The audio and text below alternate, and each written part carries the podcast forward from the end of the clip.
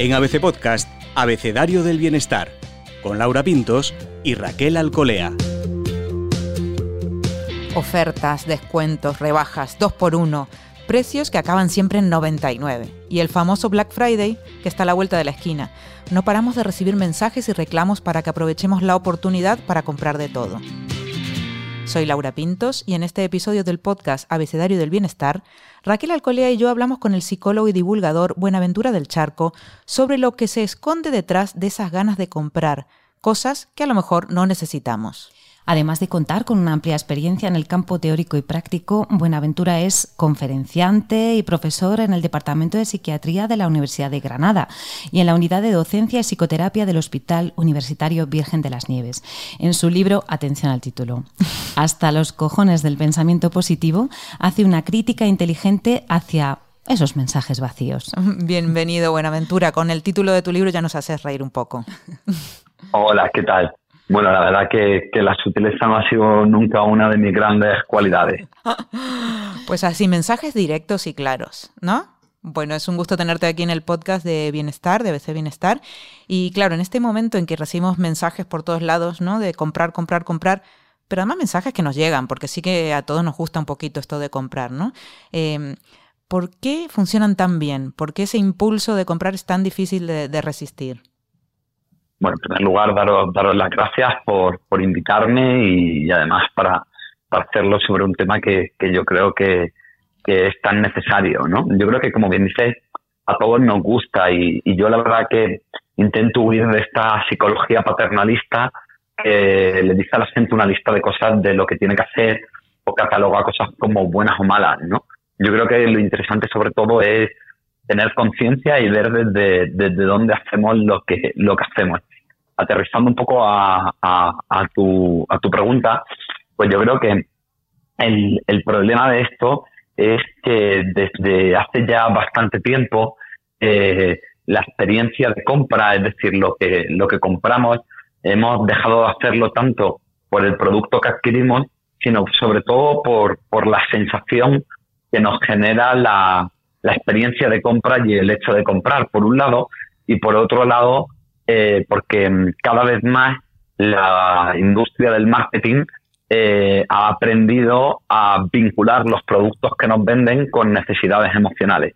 De forma que en el fondo lo que quieren más comprar es esa sensación asociada al producto que el producto en sí mismo. Esos mensajes que, nos atraen, ¿no? Hablas de esas estrategias de, la industria, sobre todo lo que, las que intentan que compremos. ¿Cuáles dirías que son esas trampas o esos mensajes atrayentes que, nos incitan, ¿no? Los que son así más efectivos, dirías. Pues mira, si, me lo permites, te, voy a responder con, con, un ejemplo que fue cuando esto empezó y creo que queda como bastante claro, ¿vale? Mira, eh, muy poca la gente lo sabe, pero una sobrina de Freud era publicista. Y entonces la contrata la, industria tabaquera para, para intentar conseguir que las mujeres fumasen. En aquella época, estamos hablando de 1950, pues fumar era algo como rudo, como propio de hombre, y, y a pesar de que se habían hecho cigarrillos más finos y estilizados, se seguía viendo mal que la mujer fumara. Eh, en aquella época era pues mm, cuando empieza la, segunda ola del, movimiento feminista en Norteamérica y, bueno, llega un momento pues muy interesante en ese sentido. esta sobrina de Freud eh, tuvo una idea genial y fue que convocó a la prensa y le dijo que el día de la manifestación fueran a, un punto en concreto de, de la misma. Cuando llegaron los periodistas para cubrir la noticia, de pronto aparecieron unas, unas mujeres que portaban cigarros en las manos y en las pancartas tenían unas una, un, cartel que ponía antorchas de la libertad. Claro, puede que no todas las mujeres tuvieran un interés en fumar, pero en una época de reivindicación como aquella, ¿qué mujer no quería reclamar la igualdad y tener las mismas oportunidades? Y esto es lo que, lo que está haciendo la industria del, del marketing desde entonces, porque además fue terriblemente efectivo Fijaos que la publicidad ya no nos vende las ventajas del producto, sino que lo que intentan es decirnos que, que comprando eso que nos venden vamos a conseguir algo que es emocionalmente importante. ¿Por qué? Porque en el fondo las necesidades humanas son muy pocas. Todos queremos pues sentirnos válidos, que nos quieran, sentirnos seguros, sentir que tenemos una buena moral y por lo tanto es muy fácil eh, estimularnos y empujarnos a la compra eh, vinculando los productos con esos mensajes. Sí, es engancharnos un poco. Mm, parece que somos parte de algo, ¿no? Cuando poseemos eh, determinadas cosas materiales. ¿Cómo, ¿Cómo ser conscientes de ello, Buenaventura? ¿Cómo, ¿Cómo nos podemos dar cuenta de a ver hasta dónde llega? Pues también hay, nos gustan cosas, ¿no? Tenemos aficiones, tenemos necesidades concretas, pero ¿en qué punto, cómo analizarnos a ver si estamos comprando más allá de lo que necesitamos realmente?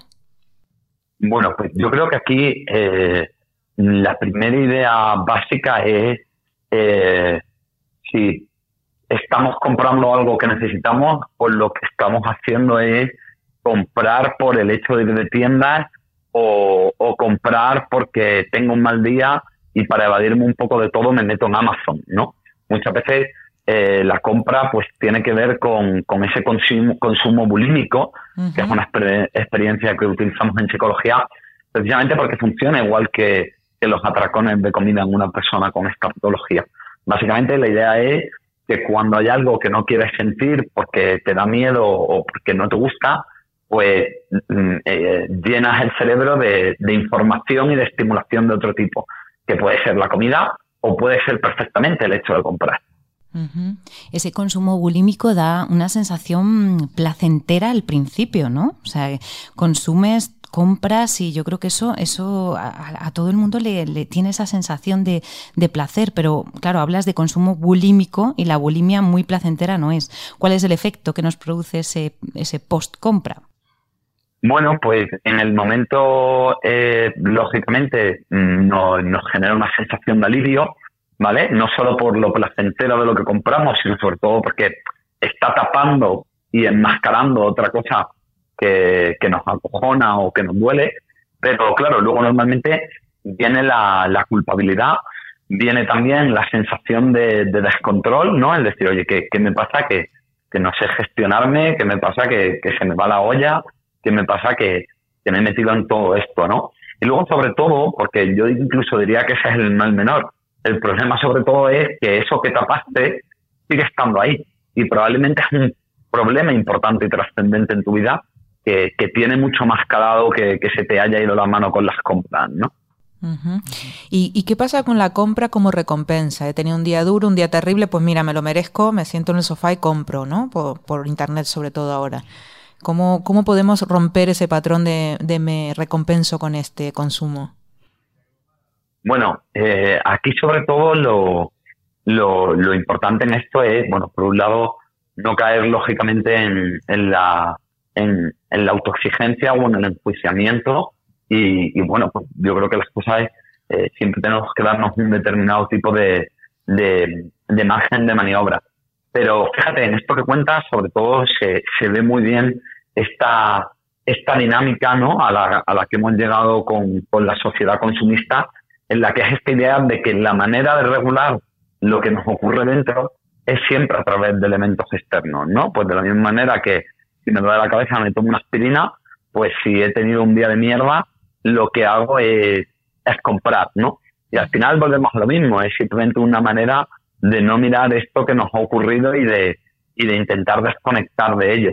Eh, yo creo que cuando tenemos un mal día, eh, no simplemente por evitar esa compra, sino porque hay algo de nosotros que, necesita ser atendido, que no podemos reprimir y encerrar en un armario, pues lo conveniente siempre es el, el, intentar ponerlo en contacto con, con otras personas, el, el intentar desahogarnos o, o simplemente eh, poder permitirnos estar mal ese día nosotros mismos.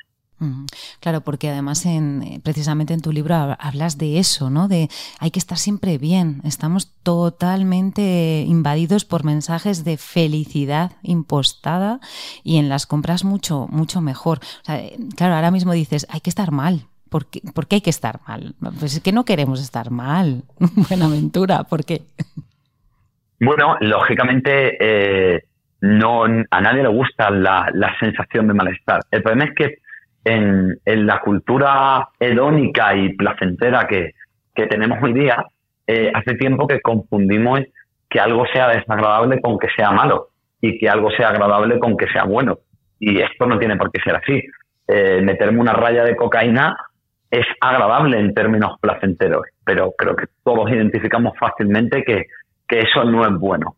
Lo otro nos cuesta un poco más entenderlo, pero mira, te, voy a decir lo que les digo siempre a, a los médicos que les doy clase aquí en, el Hospital Universitario Virgen de las Nieves.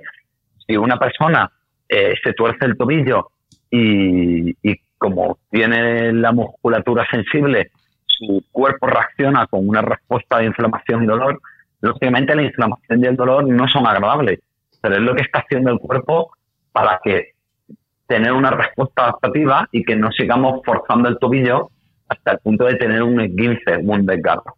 Entonces hay que entender que hay determinados tipos de procesos que, que, pueden no gustarnos, pero que en el fondo nos están indicando una, una necesidad. Oye, pues si tengo rabia es porque hay algo en lo que no me estoy defendiendo. O, o si tengo ansiedad, hay algo a lo que no me estoy enfrentando y le tengo miedo.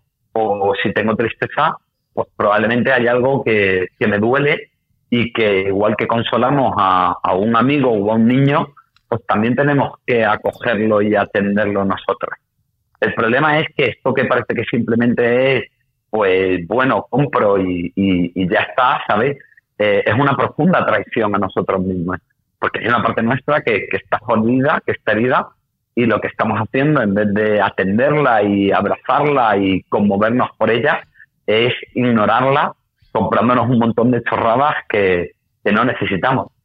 Eh, fíjate, hoy estamos hablando y, os agradezco mucho eh, cómo estáis enfocando todo esto. No estamos hablando de las consabidas listas y trucos para, para no consumir mal, y hablar de poner un límite de compra y tal, porque eso es difícil que funcione cuando la compra, cuando el consumo es algo que yo estoy utilizando para tapar otra herida. Mientras que siga la herida, recurriré a aquello que me alivia momentáneamente. Con lo cual, por mucha buena voluntad que tenga, es muy difícil que ante un dolor fuerte no acabe volviendo al consumo.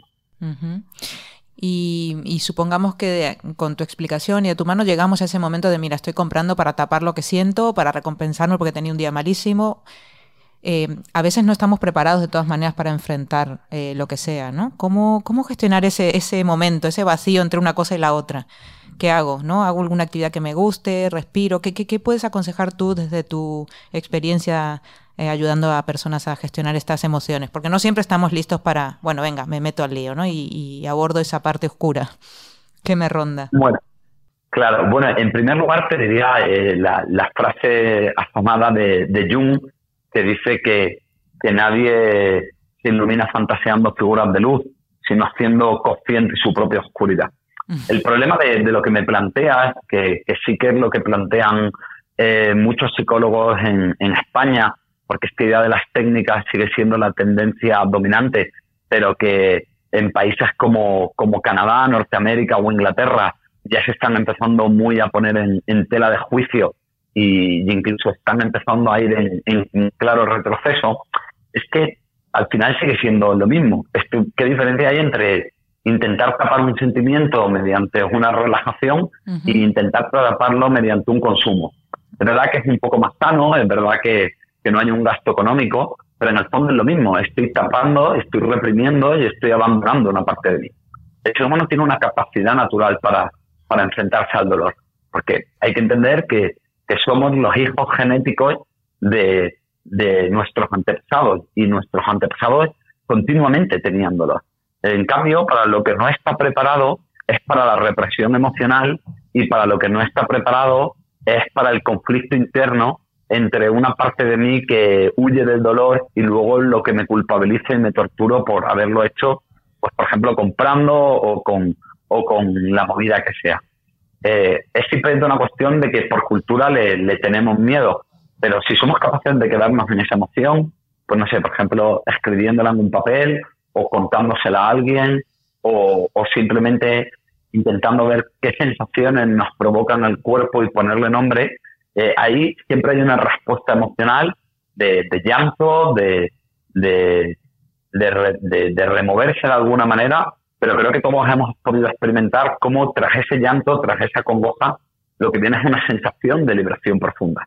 Y es que bioquímicamente sabemos que lo que se libera cuando nos permitimos llorar, eh, que, tiene mucho de, oxitocina y otras sustancias, pues son elementos que bloquean el, cortisol y, y, las catecolaminas, que son la parte más química de la ansiedad. Entonces, al final llorar puede tener mala prensa. Pero es el mejor ansiolítico. O sea que tiene que doler realmente. Si duele, duele. Eh, claro, o sea, la idea es, eh, o, por lo menos por, por lo que yo abogo, no es por esta idea de, ser positivo o no es por esta idea de, de, intentar ver cómo lo reduzco, simplemente desde una fobia y desde una evitación al, al dolor, porque de tanto sobreprotegernos nos acabamos creyendo más débiles de lo que de lo que realmente somos. O sea, nos protegemos de tener un mal día, pero mm, cuando somos adultos todos hemos sufrido ya una ruptura amorosa importante, a todos se nos ha muerto un familiar.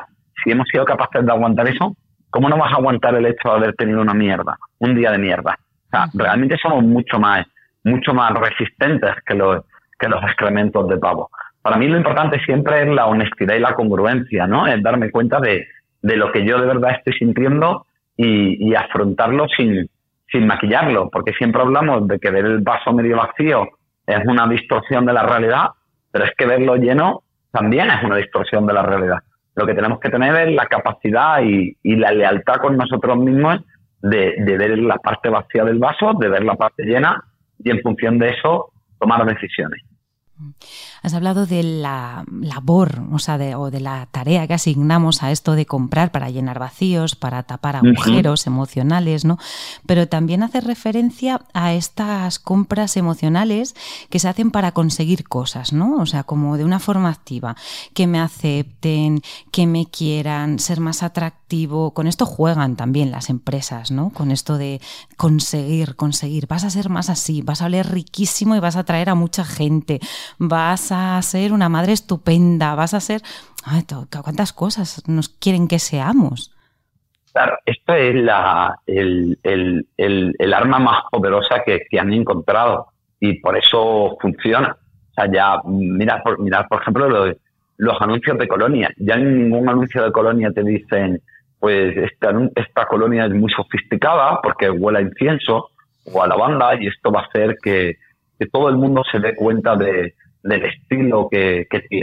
¿no? Lo que hacen es, eh, y ahora que llega Navidad vamos a empezar a verlo, pues te ponen allí a un tío que está más fuerte que el vinagre, con una chica guapísima al lado, que con un gesto parece que destruye a los enemigos y luego al final le, miran allí tres o cuatro chicas que tiene que hacer muchísimo calor porque llevan muy poca ropa y el hombre se sonríe a cámara y son al final pugón.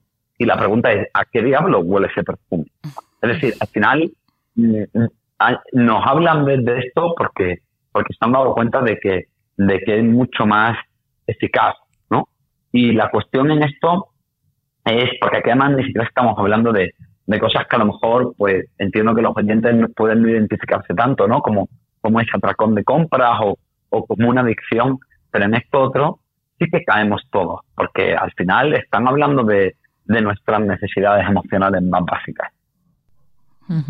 y, estaba pensando mientras hablabas, claro, antes era la televisión y era un impacto enorme, pero el de las redes sociales ahora ya es multiplicado por X, ¿no?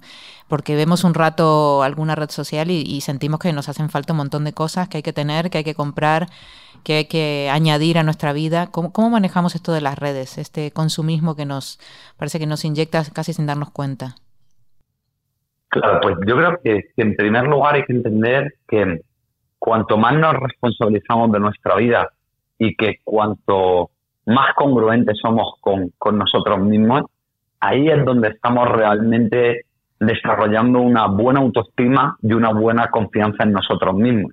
Es decir, ha, habido un problema que, ha sido que la, psicología, pues hubo un momento en el que eh, fomentó mucho esta idea de, la autoestima como una especie de evaluación o de examen que nos poníamos a, nosotros mismos, ¿no? Donde, bueno, pues tú miras que se te da bien, tú miras que se te da mal, en que eres guapete o en que eres feo o eres listo o, eres simpático o lo que sea. Y digamos que en base a, ese, a todo eso, pues hacías ahí una media y si la media te salía alta era una buena autoestima y, y si la media te salía baja era una mala autoestima. Esto, aunque, aunque tuvo mucho éxito, sobre todo porque en Estados Unidos eh, tiene, hay, hay muy arraigado un, un pensamiento eh, meritocrático e individualista, fruto del, pensamiento protestante, eh, pues a pesar de, tuvo mucho éxito, ¿no? Pero, pero ya las grandes figuras, fíjate, esto es llamativo, las grandes figuras de la psicología, Albertelli, Carl Rogers, Maslow, Fritz eh, señalaron que, este enfoque era un error. Sin embargo, fue el, mayoritario.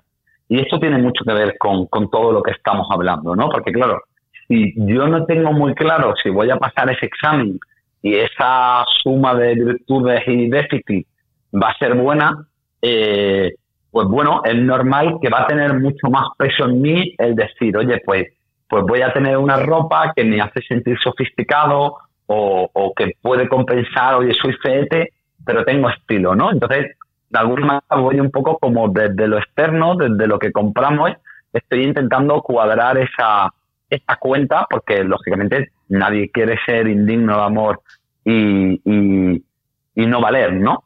Sin embargo, lo que, lo que yo planteo es que realmente eh, esa idea del amor eh, solamente la aplicamos cuando hablamos de autoestima, ¿no? Pero no cuando hablamos de heteroestima, es decir, no cuando hablamos de, querer a otros. O sea, Raquel, Laura, yo estoy seguro que, bueno, que no sé, que, vosotros, pues si queréis a algún familiar o algún amigo, no es porque sea más guapo más feo o más listo o más tonto. Lo quieres es porque te preocupas por él, lo quieres porque estás con él a las duras y a las maduras, lo quieres porque te despierta un sentimiento genuino. Y de la misma manera que tenemos muy claro que eso es el amor con otros, eso también debe ser el amor en nosotros mismos. Y al final, cuando las cosas vienen difíciles, eh, lo importante es entender que deberíamos intentar tratarnos como tratamos a la gente cuando lo pasa mal. Y eso es no criticarnos, eso es no obligarnos a ser perfectos y eso es no, no huir y tapar el dolor. Y conforme hacemos eso, pues claro, aparece una sensación de amor propio y una sensación de lealtad, de, de seguridad en uno mismo, porque yo sé que estoy conmigo a las duras y a las maduras, y entonces ya no necesito comprarme cosas para cuadrar las cuentas. Ese es el único modo real de, liberarme de la vorágine del consumo. Y yo te propongo ahora un giro de tuerca, porque claro, hay, hay algunas personas que ni siquiera compran para ellas mismas, ¿sabes? Hay personas que compran para los otros, ¿no? Y es, no sé, a mí me viene a la mente como esta cosa como de mendigar cariño, ¿no? A veces con las con las cosas materiales se van, se van comprando y se va dando a, personas porque de alguna manera sientes que así como que te van a querer más o que vas a conseguir más su atención o eso es, eso es complicado, ¿no? Esto de mendigar cariño, no sé qué te parece esta forma de verlo. Sí, sí, estoy totalmente de acuerdo. De hecho, me, lo cuentas y se me vienen a la cabeza rostros de, de, pacientes, ¿no? Que, que, se han vivido muy desde ahí y fíjate, no es simplemente como lo triste de, verte mendigando, es que incluso cuando te sale bien, incluso cuando consigues ese cariño o esa valoración por algo que, que te has ofrecido, claro, hay una parte de ti que no se lo cree, ¿no? Porque, Laura, tú te quedas pensando, oye, pues lo mismo ha sido porque, porque le regalado este bolso, ¿no? Pero si no le regalas el bolso, ¿querría seguir quedando conmigo? ¿Me, seguiría diciendo que me quiere y dándome ese eh, beso y ese abrazo. Entonces, al final, digamos que es algo que como es impostado, que como es forzado, nunca llega a, valernos.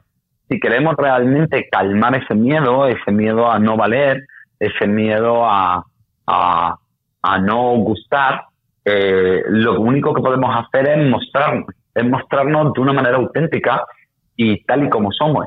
Porque si siempre mostramos la mejor parte de nosotros o si siempre mm, establecemos el contacto con el otro a través de lo que hemos comprado para él, siempre nos va a quedar esa duda de, oye, pero esto realmente es incondicional o, o, es porque ve mi parte buena o porque le estoy regalando algo. Madre mía, vaya melones que hemos abierto. Y sabes que mientras hablábamos, Buenaventura, Raquel va tomando notas y va haciendo un, pequeño resumen de todo esto que nos has eh, comentado y, que hemos aprendido de tu mano. Raquel, mucha, mucho para cortar aquí. Sí, mucha, mucha tela porque además hemos caminado por muchas formas de comprar y muchas atenciones que, intentamos eh, calmar con, con, esto de la compra. ¿no?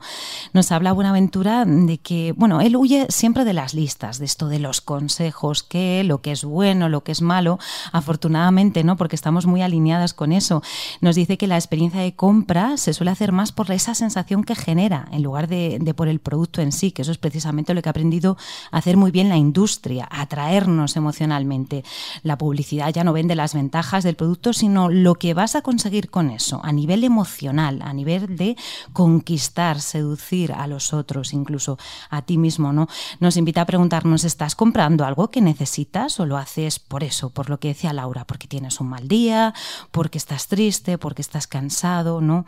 Esa compra genera sensación de alivio inicial, nos avisa, una aventura, pero luego vienen mm, unas sensaciones muy desagradables, culpabilidad, sensación de descontrol y claro, dice, pues es que lo que intentas tapar sigue ahí, así que la, hay que atender a eso que nos pasa y saber que la manera de regular lo que nos ocurre dentro no es a través de los estímulos externos, como, como hacemos con, con la compra.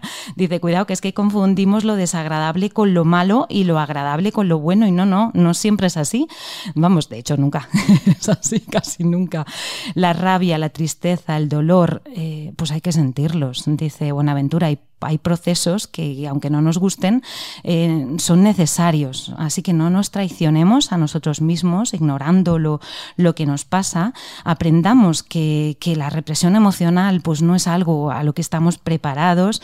Y bueno, con esto de mendigar cariño y con esto de, estar con, con, los otros, nos invita a que mostremos nuestra manera auténtica de ser, no esa que impostamos o esa que pretendemos. ¿no? Vaya resumen. Muchísimas mm, Madre mía, Raquel, sí que más atenta que mis alumnos en, la universidad, ¿eh? O sea que... ¿Qué puedes añadir a todo esto? ¿Te ha quedado, ¿Nos hemos dejado algo en el tintero? Mira, a mí me, gustaría un poco también, eh, para compensar pues, pues lo burro que soy a veces y, las palabrotas y esto, pues a mí a veces me, gusta citar a gente, claro, que es más elegante y más inteligente que yo, ¿no? Entonces, ¿cómo hacen las marcas, no? Así me, asocio al valor de esas personas. Entonces, a mí me gustaría terminar con las palabras del, filósofo y, y, también psicoterapeuta Eugene Genling, que él decía que ignorarlo no lo va a hacer desaparecer reconocerlo no lo va a crear. Y es que está ahí por un motivo, para hacer algo con ello. Mm, qué bueno. Mm. Porque vaya, vaya, nos has dejado ahí pensando con esto de está muy bien respirar, meditar y tal, pero que eso no tape tampoco lo que sigue estando allí, ¿no? Ahí mm. nos has dejado. Claro, digamos que la técnica psicológica eh, se está, por desgracia, planteando como, como un sustituto de enfrentar la vida y tomar decisiones, ¿no? Y yo creo que debería ser al revés. Yo creo que en la técnica, pues, oye, meditar o la relajación o lo que sea, es algo que debe servirnos, pues, a lo mejor para bajar un poquito el malestar, pero precisamente para estando en, un estado un poco más óptimo, poder hacer frente a aquello que ocurre. Y no simplemente, pues, bueno, hago la, técnica psicológica, pero yo luego no le meto mano a esto que me da tanto miedo, ¿no? Muy interesante este aspecto. Buenísimo. Creo que nos ha abierto una ventana que, que bueno, que ahí nos queda para trabajar. Sí. Muchísimas gracias, Buenaventura. Pues nada, muchísimas gracias a, vosotras, Laura y Raquel, y, nada, un placer estar hoy hablando con, vosotros, yendo un poquito más allá de, de lo obvio y de lo evidente. ¿no? Así es, muchas gracias y hasta la próxima, Bienestarios.